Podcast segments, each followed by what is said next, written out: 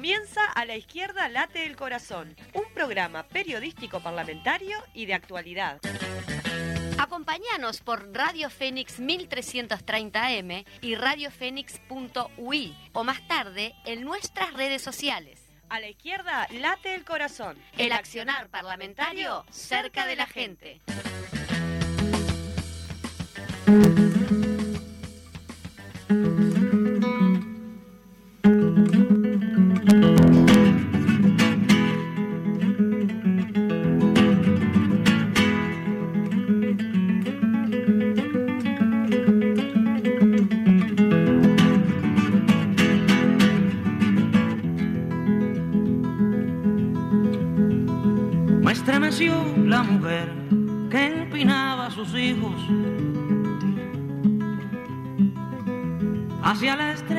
Aquella otra madre mayor.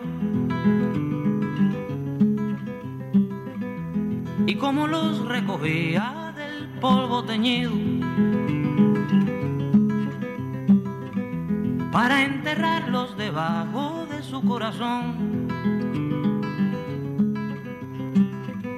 Me estremeció la mujer del poeta, el caudillo.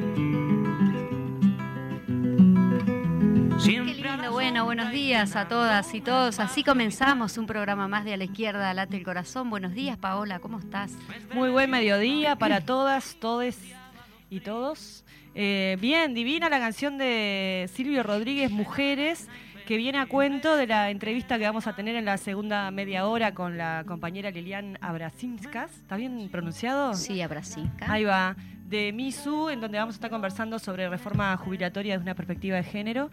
Eh, así que, bárbaro. Hermosa canción, aparte de Sí, la- las canciones siempre vienen alusivas Mm. a, la, a la entrevista central que vamos a tener, así que bueno, divino. Intentamos que así sea. Pero también en el marco de lo que nos espera, que también El es el 8M. 8M. Claro que sí. exactamente. Claro que sí. Bueno, muy bien, todo lindo, entonces, todo, Todo, todo tranquilo. Sobreviviendo, igual que el resto de la gente que seguramente nos está escuchando, que de paso eh, agradecemos que estén ahí siempre al firme del otro lado, tanto en la radio o a través de eh, Radio Fénix, la app que se bajan en el celular o en la computadora, o la gente que nos escucha más tarde en Spotify y que nos sigue en nuestras redes sociales, a la izquierda late corazón en Instagram, eh, sobreviviendo al calor, ¿no? Al calor como, ah, sí, como todo el mundo. Y hemos tenido también mensajes que con respecto a, la- a las audiciones de radio, no la están pudiendo ver en YouTube, pero hay un, pro- un pequeño problemita, así que esperen más adelante que en YouTube también la van a escuchar. La, Sí. sí la están escuchando por Spotify. Sí, sí, en Spotify. No es necesario que lo paguen Spotify, Spotify para escucharlo tampoco. Sí, igual Eh, viste que la gente que está acostumbrada... Ah, eh, sí, a la gente que lo escucha por YouTube. Los viejos como yo. Está bien, la gente que lo las escucha- viejas costumbres. La gente que lo escucha por YouTube está bárbaro, pero sepan que lo pueden hacer también por Spotify y que no les cuesta nada. O ponen el dial, viste, a la vieja, más vieja usanza Sí, y claro, la obvio. radio siempre existe, por Eso es lo, lo mejor de todo es ponerla a la radio, la cantora, ¿no? Que nunca deje de sonar. Bueno, Muy bien, este, comenzamos, si te parece, Paola, con la columna de Ana Olivera, como los tenemos ya acostumbrados, con la diputada Ana Olivera, que siempre nos informa sobre este, el Parlamento desde la perspectiva parlamentaria, todo lo que viene sucediendo. Muy buenos días. Aquí estamos en nuestra columna parlamentaria y hoy sí vamos a cumplir con, con la audiencia, comenzando a analizar eh, el proyecto de reforma jubilatoria. En la semana que pasó recibimos al Poder Ejecutivo, recibimos al Banco de Previsión Social. Eh, esta semana tendremos a ONASPU, al PITCNT, a distintas cajas. Continuamos en el proceso eh, de conocer más y entender cómo y de qué manera son afectados los derechos de los trabajadores, los derechos de una buena parte de la sociedad uruguaya. También, obviamente, concurren eh, los distintos ministerios, el Ministerio del Interior, el Ministerio de Defensa, eh, en fin. Iremos desbrozando el camino, pero queremos comenzar por algo práctico. Eh, algo práctico para que se entienda qué significa cuando nosotros hablamos de pérdida de derechos. En realidad, cuando uno escucha la presentación del Poder Ejecutivo o del presidente de- del directorio del banco, eh, hay algunas cosas que se nos plantean eh, que nosotros podemos demostrar que no son así. Una de ellas es este tema de que aquí no hay pérdida de derechos. El presidente del banco llegó a decir, bueno, en realidad podríamos decir que hay pérdida de expectativa de derechos. Nosotros vamos a explicar cómo hay pérdida de derechos y además un segundo supuesto eh, sobre el que han insistido mucho y que nosotros podemos demostrar que tampoco es verdad, que esto va a afectar a aquellos que eh, nacieron entre el 73 y el 75. Y en realidad hay una serie de medidas que comienzan a regir ahora. Entonces vamos a hablar de una de ellas, eh, que es la causal de jubilación por incapacidad o la jubilación por imposibilidad física, como nos dice el director que representa a los jubilados y pensionistas eh, en el directorio. Eh, ustedes saben que la jubilación por incapacidad tuvo un momento de crecimiento y después, a partir del año 2017, podemos decir que hay una meseta y una leve caída de la cantidad de personas que se jubilan por incapacidad. También eh, podemos decir, eh, por los datos de la propia comisión de expertos eh, de la seguridad social, y el doctor Saldain lo reafirmó, que en realidad la expectativa de vida de las personas que se jubilan por incapacidad es menor por lo tanto, efectivamente, no es como aquí algún senador intentó decir lo que pasa que con la jubilación por incapacidad hay avivadas, porque en realidad los datos objetivos dicen otra cosa. Eh, en realidad, el doctor Saldain decía que lo que pasa es que aquí había un incentivo eh, que era que eh, jubilarse por incapacidad significaba una eh, proporción del salario mayor que la jubilación normal. Esto es verdad. ¿Por qué? Porque la incapacidad, porque la discapacidad genera mayores gastos, no hay duda. Por eso la jubilación por incapacidad implicaba e implica, ¿verdad? Este, casi un 40% más que la jubilación eh, normal. ¿Por qué nosotros decimos que hay pérdida de derechos? Nosotros decimos que hay pérdida de derechos porque en realidad eh, el promedio de la edad jubilatoria de, los uruguayos es 63 años aproximadamente. Ahora, de acuerdo al proyecto que tenemos a estudio, si hoy usted eh, tiene 60 eh, años y un día y 30 años de trabajo, hoy, ¿verdad? Este, usted tiene causal jubilatoria y por lo tanto eh, la sigue teniendo en, el proceso de transición. O sea, hoy, es decir, usted va a mantener esto de 60 y 30 para jubilarse. Ahora, usted decide seguir trabajando y se incapacita, ¿no? Eh, por X motivo eh, física o intelectualmente. O sea, sí puede haber muchos motivos de, de imposibilidad física, como dice el director eh, Ferrari decía los otros días. Si usted tiene 60 años un día y 30 años de trabajo, tiene causal jubilatoria. Por lo tanto, no se jubilará por incapacidad, sino que si tiene causal jubilatoria, se va a jubilar por la causal normal, es decir, con 40% menos de lo que se jubilaría eh, por incapacidad. Vuelvo a decir, eh, lo que lo que hace este proyecto de ley es decir que si usted tiene causal jubilatoria de 60 y 30, usted no puede jubilarse por incapacidad, aunque se incapacite en ese trayecto antes de solicitar la jubilación. Eso es pérdida de derechos. Pero en segundo lugar, eh, ¿cuándo comienza este artículo de la ley? ¿Cuándo comienza a regir este artículo de la ley?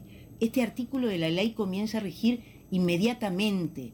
Este artículo de la ley comienza a regir el primer día eh, eh, del mes posterior a la publicación en el diario oficial de la ley aprobada. Entonces, aquí ya en este ejemplo concreto demostramos que eso que se nos dice, que aquí no se afectan derechos y que esto será para aquellos que demostramos que aquí hay trabajadores y trabajadoras afectados hoy eh, y hay una pérdida de derechos. Seguiremos en esta dirección trabajando con otros artículos de la ley eh, porque nos parece que de a uno es la mejor manera de que ustedes vayan asumiendo que nosotros no estamos mintiendo. Es decir, que cuando nosotros decimos lo que decimos respecto a esta ley, eh, es absolutamente fruto de los datos. E insisto con otro tema, porque aquí se habló mucho del tema de la avivada de los trabajadores, ¿no? Es decir, esto de, la penalización siempre al que más lo necesita.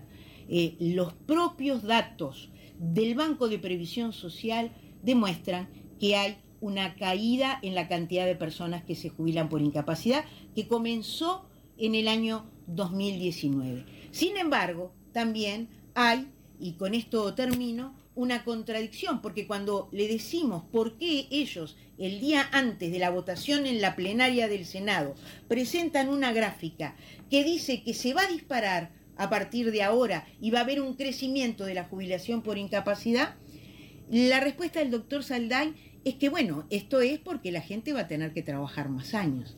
Entonces, esto es contradictorio, ¿verdad? Esta ley que es tan beneficiosa, ¿verdad? Es decir, obviamente este, ellos mismos muestran, las, beneficiosa entre comillas, por favor, ¿no? Nadie me malentienda, ellos mismos muestran, cuando uno empieza a ahondar en, en preguntas, ellos entran en contradicciones. La semana que viene seguramente trabajaremos con el tema de la pensión de supervivencia, un tema que claramente además afecta mayoritariamente a las mujeres. Eso que cuando vino acá la directora del Instituto Nacional de las Mujeres dijo que las mujeres no se verían afectadas en absoluto por la ley. Demostraremos que con la pensión mm, de supervivencia, las mujeres, que son la gran mayoría, el 97%, se verán absolutamente afectadas. Muchas gracias, hasta la semana que viene Espero haber sido clara. Bien, por allí teníamos la columna de la diputada Ana Olivera. Sí, queremos mandarle un saludo a Horacio de Paysandú, que nos llamó interesado en la entrevista que vamos a tener en la segunda media hora.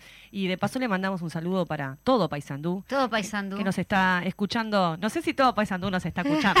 Ojalá. Bueno, Horacio nos está escuchando. Pero para todos quienes desde Paysandú y desde el interior del país nos escuchan, les mandamos un, abrazo grande. Bueno, porque el interior también existe. Por supuesto que existe. Eh, Muy bien. Eh, no importa, no importa el calor, no importa la lluvia. ¿A dónde vamos, Majito? Vamos a la plaza. Arriba, Fede. La lucha al movimiento. Vamos a la plaza. Denuncian desmantelamiento de cursos en la Escuela de Artes Escénicas y Artesanía Pedro Figari, informa el Popular. Perdón, acá no es Artes Escénicas, es Artes y Artesanía. Mediante un comunicado público, los trabajadores docentes y los funcionarios de la Escuela de Artes y Artesanías Pedro Figari denunciaron que la Dirección Técnica Profesional de la Universidad de Trabajo UTU implementaron modificaciones a los cursos que se imparten en la misma que afectan la formación técnica y, profesional de los estudiantes. Se denuncia además que la actual administración prioriza los criterios económicos a imagen y semejanza de una empresa para desmantelar la educación pública, dejando seña clara de querer eliminar los cursos y planes de estudio de dicho centro educativo. Tremendo lo de... Sí, bueno, sí, empiezan como a, debilitar en ese sentido y materias que van desapareciendo. en otra parte, PIT-CNT aprueba plan de acción el 8 de marzo, el primero de mayo los consejos de de salarios, la rendición de cuentas, el Congreso del Pueblo y los 50 años del golpe y la huelga general son los ejes. Incluye eh, propuestas de paro general, campañas y movilizaciones. El PIT-CNT tomó varias resoluciones y fijó posición sobre aspectos que considera centrales en lo inmediato, la reforma jubilatoria, la ronda de consejos de salarios y la última rendición de cuentas los 50 años del golpe de Estado y la huelga general, el Congreso del Pueblo, el 8 de marzo y el 1 de mayo destacan entre ellos. En la reunión de la Mesa Representativa Nacional Ampliada de la Central Obrera, realizada el pasado 9 de febrero, se dio una amplia discusión sobre la situación política y social y se tomaron varias resoluciones. Todas ellas contaron con un amplio nivel de respaldo. Paro del 8M, nos sobran los motivos. La responsable de la Secretaría de Género, Equidad y Diversidad del PIT-CNT, Flor Delis Feijó, dijo al portal del PIT-CNT que la medida de paro de mujeres a realizarse el próximo 8 de marzo, votada por la mesa representativa, es un hecho histórico. El movimiento sindical uruguayo resolvió adherirse al paro internacional de mujeres y su participación en las distintas actividades y movilizaciones que se realizan en el marco del Día Internacional de la Mujer Trabajadora. Flor del Feijó explicó al portal del PITCNT que la Secretaría de Género definió la consigna un feminismo de clase antirracista y anticapitalista como base del reclamo de las mujeres obreras, trabajadoras, y en ese sentido nos referimos a todas las mujeres que realizan trabajo no remunerado en sus hogares, con las dificultades que eso conlleva, algo que nunca ha sido reconocido por nuestra sociedad de manera formal, apuntó. La Secretaría de Género, Equidad y Diversidad del PIT-CNT, de cara al 8M, colocará eh, su énfasis en la lucha contra la violencia de género y los errores de los femicidios que no paran, visibilizar las dificultades relacionadas a las brechas salariales, la desigualdad económica de todas las mujeres y contra la violencia institucional que es política y existe en distintos ámbitos de militancia y queremos hacer visibles, indicó. En otro tema, de Tata, sindicatos de Tata unen sus reclamos contra la empresa y realizaron una movilización frente a Torre Ejecutiva. El lunes, el Sindicato Único de Transporte de Carga y Ramas Afines, SUTRA, el Sindicato Único de Multiahorro, SUM, que viene de la cadena adquirida por Tata, y el Sindicato Único Nacional de Trabajadores de Tata realizaron una movilización frente a Torre Ejecutiva como protesta contra una serie de medidas que han tomado la empresa. En diálogo con la diaria, el presidente del SUM, Leonel Bianchi, apuntó que la semana pasada los dirigentes de los tres sindicatos tuvieron una reunión en la que resolvieron unir fuerzas y la movilización del lunes fue el puntapié inicial del trabajo en conjunto entre las organizaciones de trabajadores. Entre los principales reclamos de los trabajadores, Bianchi destacó que la empresa está sacando gente que tiene años en la empresa, con antigüedad, para hacer una reestructura y poner gente nueva. Están buscando despedir trabajadores y tercerizar. Hace poco más de un año, la empresa despidió a una cajera con 16 años de experiencia bajo el argumento de que era lenta y en enero de este año despidió a dos trabajadores sindicalizados de su centro logístico. Bien ahí para los sindicatos de Tata, la unión hace la fuerza. Bien, en otros temas, la policía tendrá su propio ámbito de negociación salarial. La tripartita incluye a la Unión de Sindicatos Policiales, al Ministerio del Interior y al Ministerio de Trabajo. En diálogo con la diaria, Ricardo González, dirigente del Sindicato de Funcionarios Policiales de Montevideo, Uruguay, SIFPOM, destacó este avance. Por primera vez, la policía tendrá su propio ámbito de negociación salarial. Por eso señaló que hoy es un día histórico para la policía y destacó la importancia de que sea un ámbito exclusivo. Muy bien, exacto, democráticamente. Sin lugar a dudas es, un antes y un después para los funcionarios policiales. Esta mesa queda instalada en forma permanente a los efectos de tratar y acordar entre las partes todas las instancias salariales, tanto presupuesto como rendición de cuentas. Afirmó y agregó que seguimos trabajando también en las diferentes comisiones como lo son vivienda y salud mental. Bien.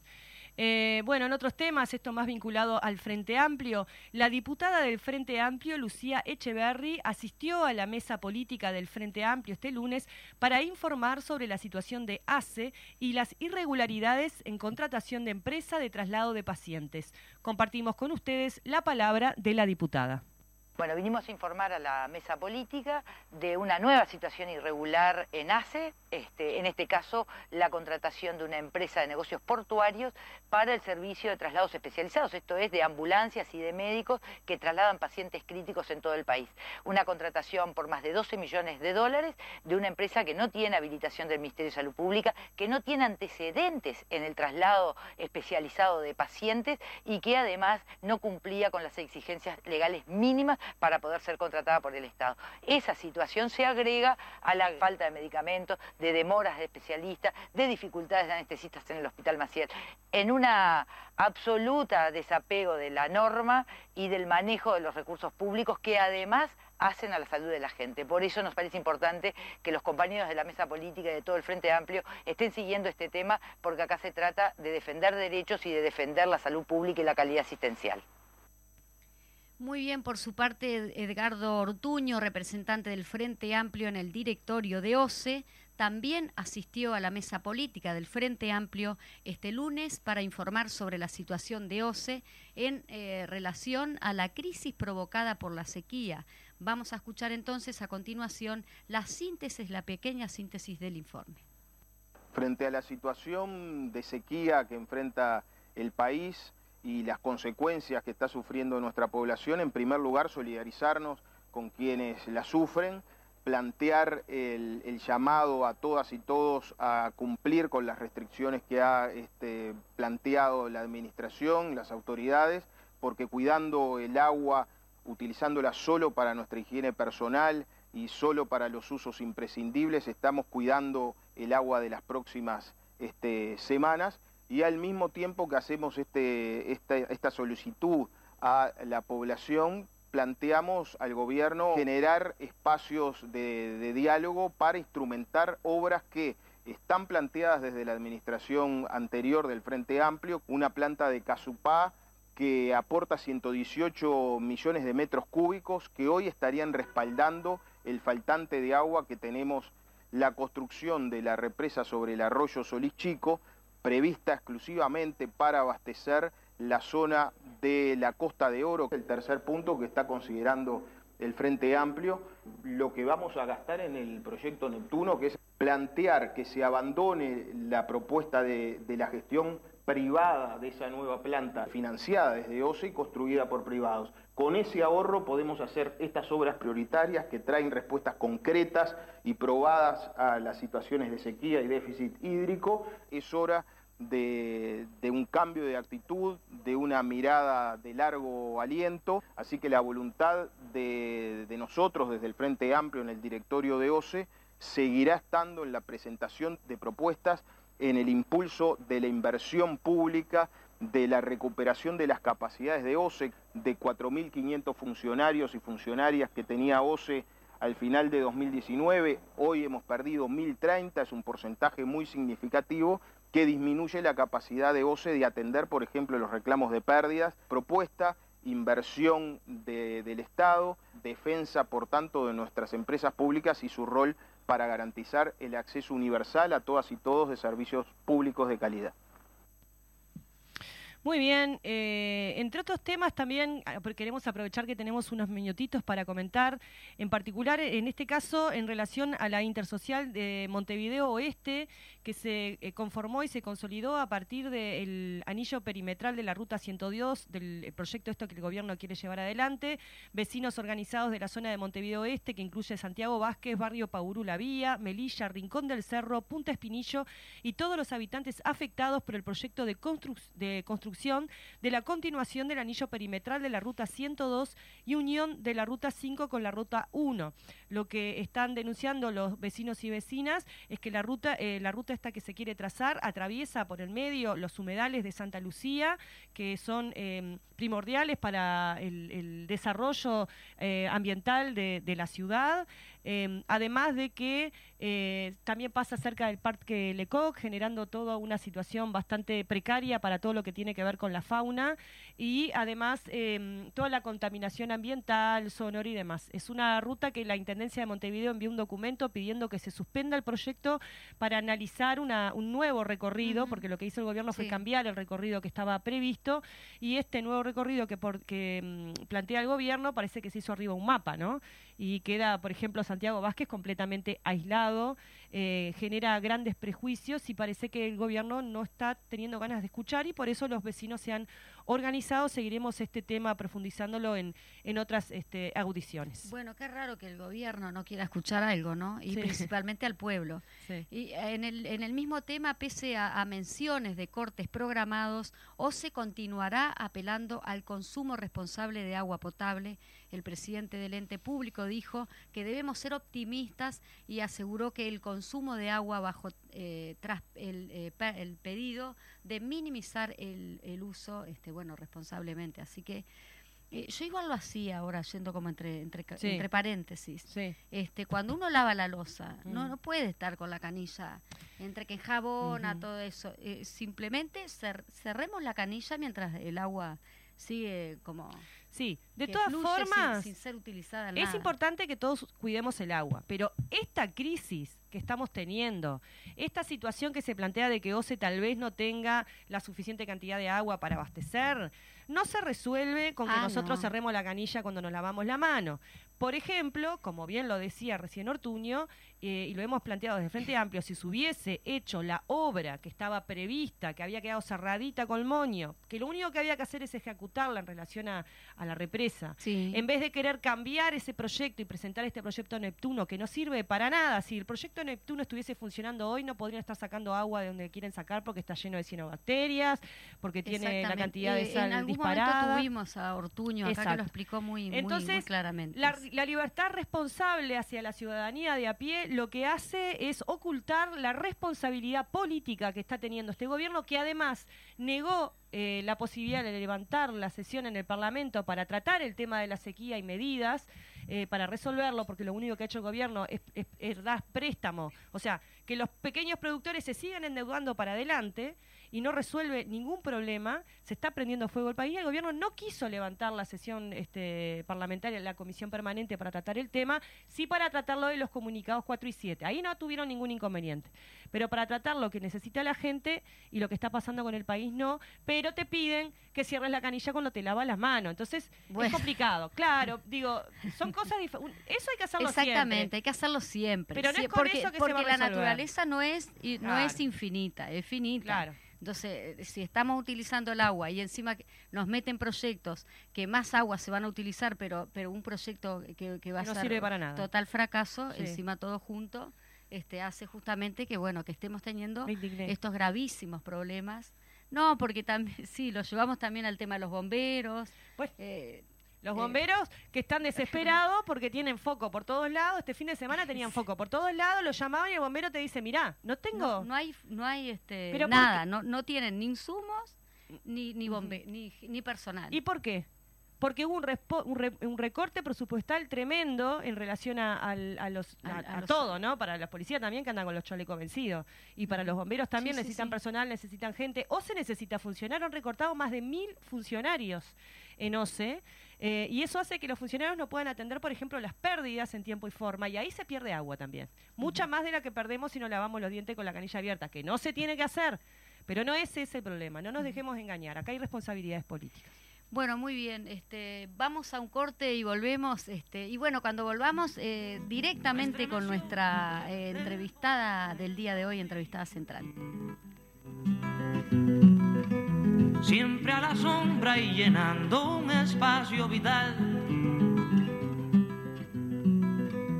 Me estremeció la mujer que escuchar Cambalache por CX40 Radio Fénix de 11 a 12 horas. Estaremos compartiendo noticias políticas, culturales, sociales y sindicales.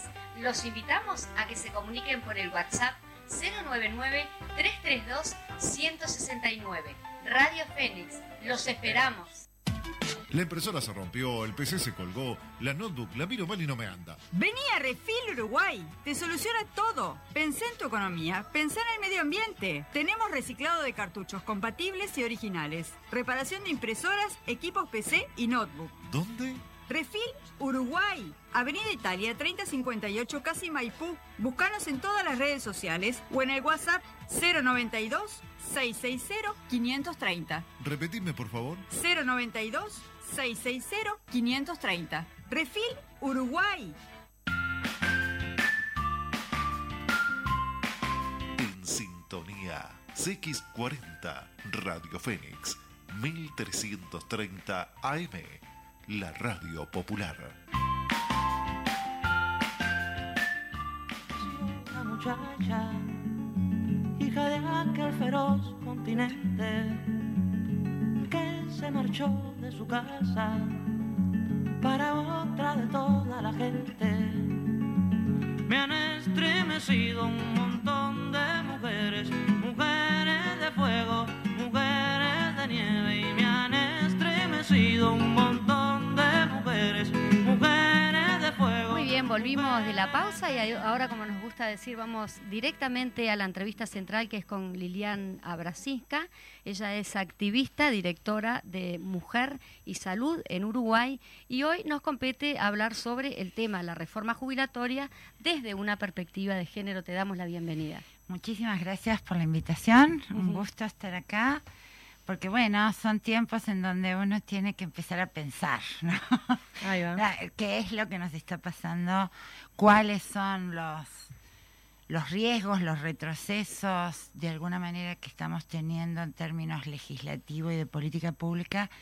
Y creo que un poco para no solo quedarnos en los diagnósticos, sino también en pensar qué sociedad queremos, qué futuro queremos para este país y cómo vamos a lograrlo teniendo en cuenta este contexto. Antes de arrancar la entrevista le, consultábamos un poquito, eh, bueno, cómo queremos como ir caminando la entrevista, ¿no? Y vos nos decías, bueno, capaz que lo más importante para, para arrancar cualquier debate en este sentido es preguntarnos en qué combate la desigualdad este proyecto de reforma jubilatoria.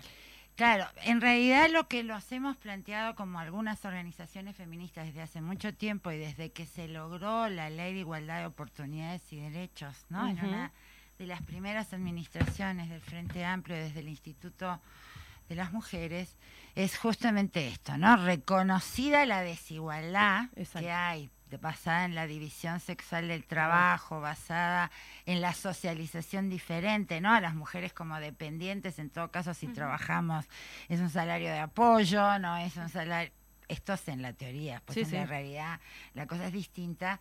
Pero lo cierto es que desde entonces, uno de los planteos que siempre hacemos a cualquier gobierno y a cualquier legislador que impulsa cambios normativos o política pública es cómo esa medida va a mitigar la desigualdad evidente, que ya está medida, que ya tenemos, ¿no? En todos los campos, este, justamente en el campo laboral, además particularmente, porque justamente es un campo, primero, donde las mujeres llegamos como advenedizas, ¿no? El mercado laboral es un mercado que está pensado, que funciona fundamentalmente como campo productivo en esta división sexual del trabajo, como una, un campo masculino, donde las mujeres fuimos entrando a medida que las condiciones, las circunstancias o nuestras que demandas nos lo permitieron. lo permitieron o lo hemos conseguido. Lo cierto es que esta fue nuestra pregunta cuando fuimos a la comisión ya yo no me acuerdo si fue por septiembre, octubre, noviembre del año pasado, cuando estaban... En la primera etapa, digamos. En abordando este tema en la Comisión del Senado, sí. Y justamente, particularmente con esta pregunta, MISU en el campo de seguridad social no tiene especial este, especialización, digamos.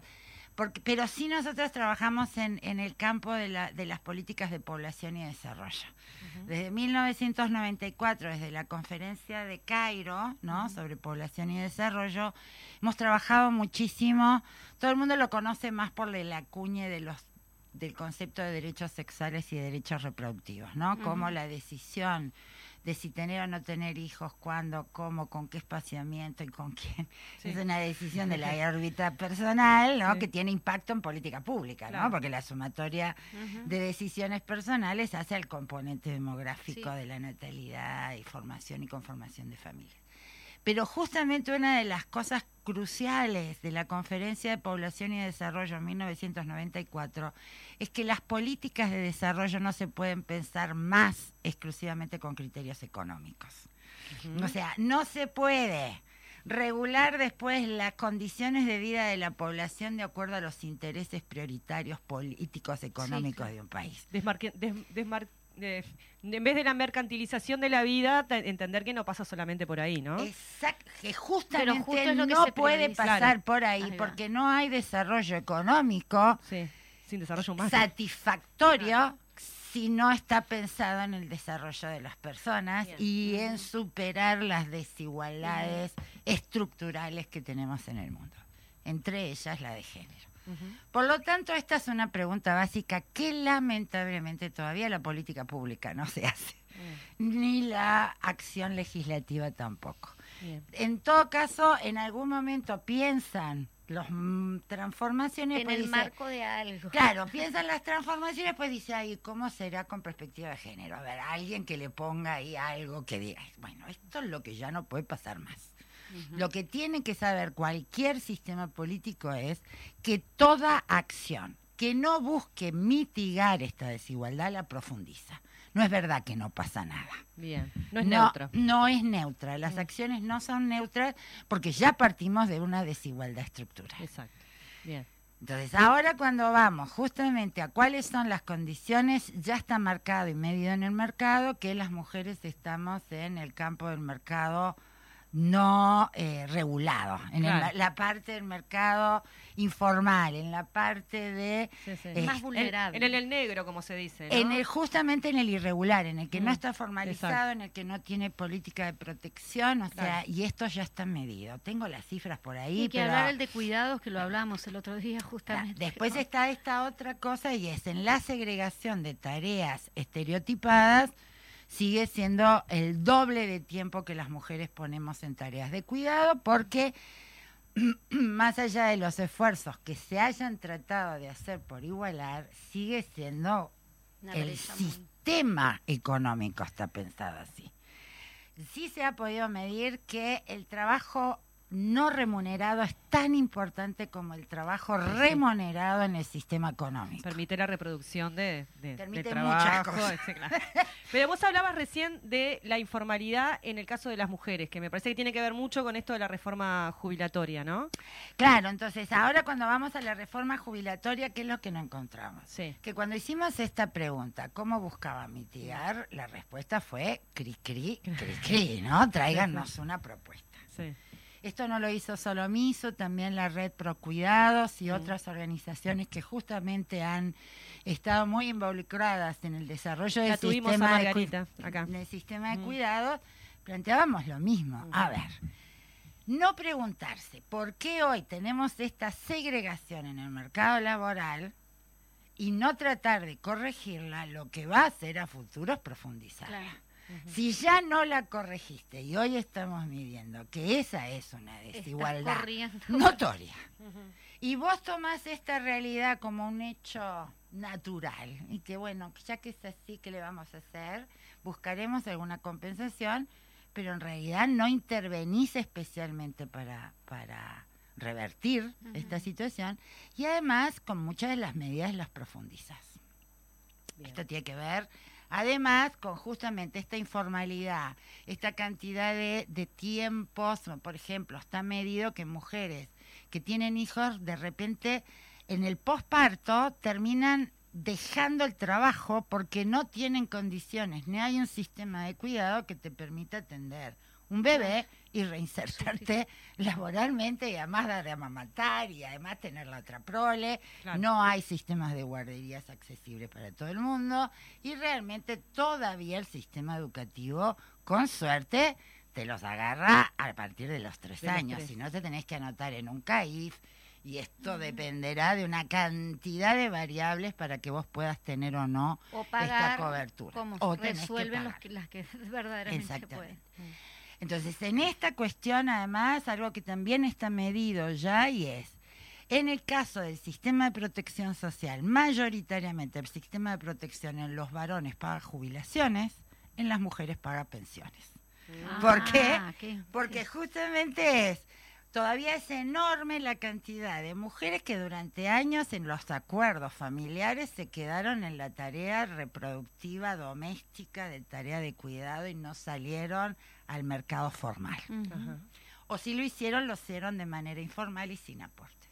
Por lo tanto, muchas de ellas, ya cuando crecieron sus hijos, tienen 40 años o Y más aporte. para salir al mercado laboral formal por primera vez y en este régimen además no vas a llegar Nunca. con los años que se requieren para jubilarte en la edad que está incluso ahora postergando, Aumen- aumentando, Y porque ¿no? aumentaron la. Exacto. Entonces, este es un primer hecho. No tener en cuenta esto es justamente nega- una suerte de negacionismo de esta desigualdad. Y esto es con lo que estamos peleando. Bien. Hay una cultura que lejos de reconocer esta desigualdad, o la niega o la obvia y toma medidas como si todos estuviéramos en igualdad de condiciones. Y no lo estamos. Con lo cual, estas medidas de no ser corregidas, lo que van a hacer es justamente profundizar una cantidad de mujeres que van a llegar con mayor dependencia a su vejez. Pa' colmo de males, la vejez tiene cara de mujer. Sí, eso es También. ¿no? La proyección, el- el- la prolongación de la expectativa de vida. Somos sufridas y resilientes, eso es lo que tenemos. Bancamos y bancamos, Sí. ¿no? Por lo menos en promedio las mujeres tenemos una sobrevida de cinco años. Con lo cual cuando se Los habla que tenemos que aumentar, los que de la vejez como un problema, estamos hablando de las mujeres viejas como problema. No como alguien que llegó a la vejez después de haber cuidado a toda su familia, atendido los requerimientos, haber participado en la sociedad. Y cuando llega la vejez, en realidad lo que vos sentís del mensaje del sistema es, te explotamos, ahora sos vieja, no nos servís y qué vamos a hacer contigo. Esto es deplorable Sí, a nivel laboral y en todos los am- en niveles. todos los resortes sí. y ámbitos, porque además en este sistema reproductivo no pago, en este sistema de, de trabajo no remunerado, fundamentalmente generaciones de mujeres más jóvenes con hijos que se han separado y que son jefas de familia, vos empezás a indagar por ahí y con a quien recurren para que le cuiden los hijos mientras sostiene a su familia es su madre, su suegra, su tía, su Sí. hermana, su amiga o algo, alguien de su entorno que también son mujeres. que también son mujeres. O un trabajo doméstico que sigue siendo un trabajo no totalmente regulado todavía, más de la mitad de las trabajadoras domésticas siguen en el proceso informal de su trabajo, no están reguladas, muchas de ellas trabajando en condiciones de explotación, particularmente en las familias de los sectores más ricos, ¿no? Sí. Son los que en realidad menos cumplen y menos este, Sí, sí. tratan de tener en buenas condiciones laborales a quienes hacen su trabajo doméstico en la casa. Entonces, por lo tanto, ahí tenés una suerte de realidades no, en- no abordadas, ¿no? Más viejas, en trabajos más informales, todavía tenemos diferencias salariales por realizar la misma tarea. ¿no? En un tiempo era el 25%, ahora depende del sector, del trabajo, pero sigue siendo no esta cuestión que la tarea de una mujer, más si tiene que ver con cuestiones manuales, es algo natural. O sea, que en los varones se paga como tarea especializada, en nosotras se lo paga como tarea propia de nuestro sexo. Entonces, como vemos, este, en el campo, cuando nosotros fuimos a la comisión, nos miraban como diciendo, sí, ¿y cuál es tu propuesta? Claro. Segundo, tengamos en cuenta además que esto lo ha dicho mucha gente. Esta es además una reforma. Primero, no es una reforma de la seguridad social. Claro. Sí. Primer gran mirada. Sí. ¿No? Esta es una reforma de jubilaciones y pensiones pensada estrictamente en el ahorro del gasto. No en la redistribución de los ingresos al sistema de seguridad social que no sean solo exclusivamente por los aportes de la clase trabajadora, Sí. ¿no? Y en esto me parece que justamente es donde tenemos que indagar mejor para poder reparar y retribuir generaciones y generaciones de mujeres que han cuidado en este país y que no han tenido ni siquiera van a tener ahora ninguna consideración en justamente esta reforma. O sea, las mujeres deberían tener, más allá de que se sostiene que por hijo Sí. vos podés contabilizar hasta cinco años. Mm. Es- por hijo es un año más. Por ¿no? hijo es un año Hasta más, cinco. hasta cinco años. Y creo Si que... más de cinco hijos, no, no, No, va a No, contabilizar. no, tampoco. O sea, pero además también depende cuándo los tuviste, ¿no? Porque ahora las mujeres estamos postergando Sí. el inicio de nuestra maternidad, ¿no? Entonces, en general, están teniendo, muchas mujeres están teni- estamos teniendo hijos más avanzadas, ¿no? Más allá de los 35, muchas alrededor. Mm. Yo soy un ejemplo entre los 40 y los 41. Ahora, eso quiere decir que vos también el sistema lo debe tener en cuenta, ¿sí? Porque Claro. En este caso, por ejemplo, en el caso de pensiones, Mm. si vos te divorciás o te separás y tenés 40 años, ahora dan por sentado que este, vas a tener que recuperarte rápidamente, entonces no es vitalicia la pensión, es hasta los tres años. Claro, como que si fuera cuel- culpa de, uno justamente. Pero no además te agarran en el momento en donde vos muy probablemente este, Cuanto más lo necesitas. estés en una situación de mayor requerimiento y exigencia porque te quedas sola y la realidad muestra que la más gran mayoría de las familias monoparentales son de jefatura femenina. Entonces te quedas jefa de familia a cargo de gurises chicos y sin todavía la pensión que te correspondería si tuvieras ahora 45 Sí, es un desamparo total. es agudizar las diferencias. No solo trata de este, no trata No, de, ni de- siquiera lo de, piensa. Este, ¿cómo se llama? De mitigarlas, sino que justamente da por sentado de que las mujeres les sale caro al sistema. Sí, los Y argumentos que plantean por lo tanto, hay los legisladores es que abusan, ¿no? Como que en realidad es como un abuso que hay de la pensión, ¿no? Esa, esa mirada de que necesariamente una va a tener la mala intención de como que te rescostás, ¿no? Completamente diferente a esta, a esta perspectiva que vos estás poniendo sobre Claro, la mesa. sí, la que vos decís es de las mujeres perversas, ¿no? La Claro, pedagogía de las mujeres Las perversas. Somos Que en sacan realidad malas y a la mejor Claro. oportunidad que tenemos le pegamos el zarpazo. Somos capaces de hacer las mayores maldades. Esto no se tiene ninguna cifra que lo demuestre, Claro, es ideológico. pero. Está en el imaginario y en la argumentación de mucha gente. Esto, Mm. la misma discusión tuvimos el año pasado con la reforma de las licencias por enfermedad, ¿no? Exacto. O sea, las mujeres, lo que miraba el sistema es que determinadas mujeres entre 35 y 45 años son, las que, más. piden. Mira vos, qué No, perverso. no te dice nada eso. No, no te dice esto de que cuando el nene está enfermo al que hay que llevar o a quien llaman de la escuela para que vayas a buscar, Mm, es a quién, sí. ¿no? Si tenés tus familiares enfermos, ¿a quién llaman para que vayas a cuidar? ¿Y quién espera de toda la familia y del entorno que cuiden, ¿no? Entonces, es esto, el no tener consideraciones específicas para una realidad que ha segregado el mercado de acuerdo al género y de acuerdo a las expectativas, ¿no? De una sociedad machista y patriarcal.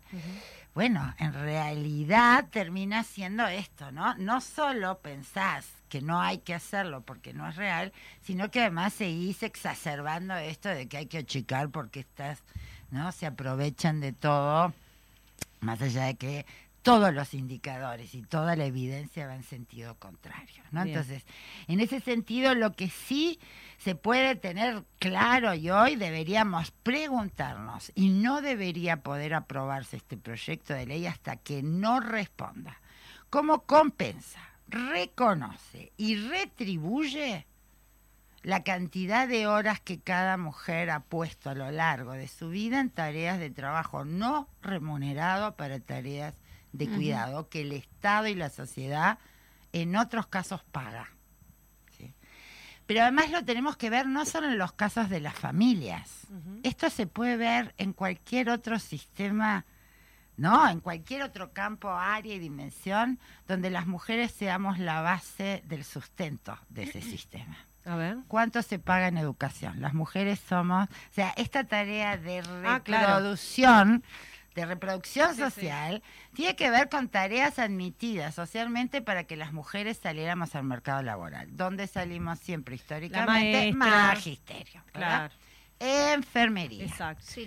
Medicina de atención primaria, medicina familiar y comunitaria. Vos vas a ver cuántas mujeres hay en el círculo de anestésicos quirúrgicos y te vas a dar cuenta que son muy pocas. Y, Y no por falta de capacidad, sino No, de Es un mercado oportunidad. además muy cerrado. Sí, ¿no? sí, sí. Pero ahí donde se paga más es donde menos mujeres hay. Y donde se paga menos, que son las tareas de cuidado, promoción y prevención, vas a ver que también se paga menos en sistemas como el de salud, educación, trabajo social, todas las tareas de cuidado, todo lo que son operadores. ¿no? De cuidados, te van a dar cuenta que sus salarios Sí. no están a la altura De de, la la, importancia de la tarea. Exacto.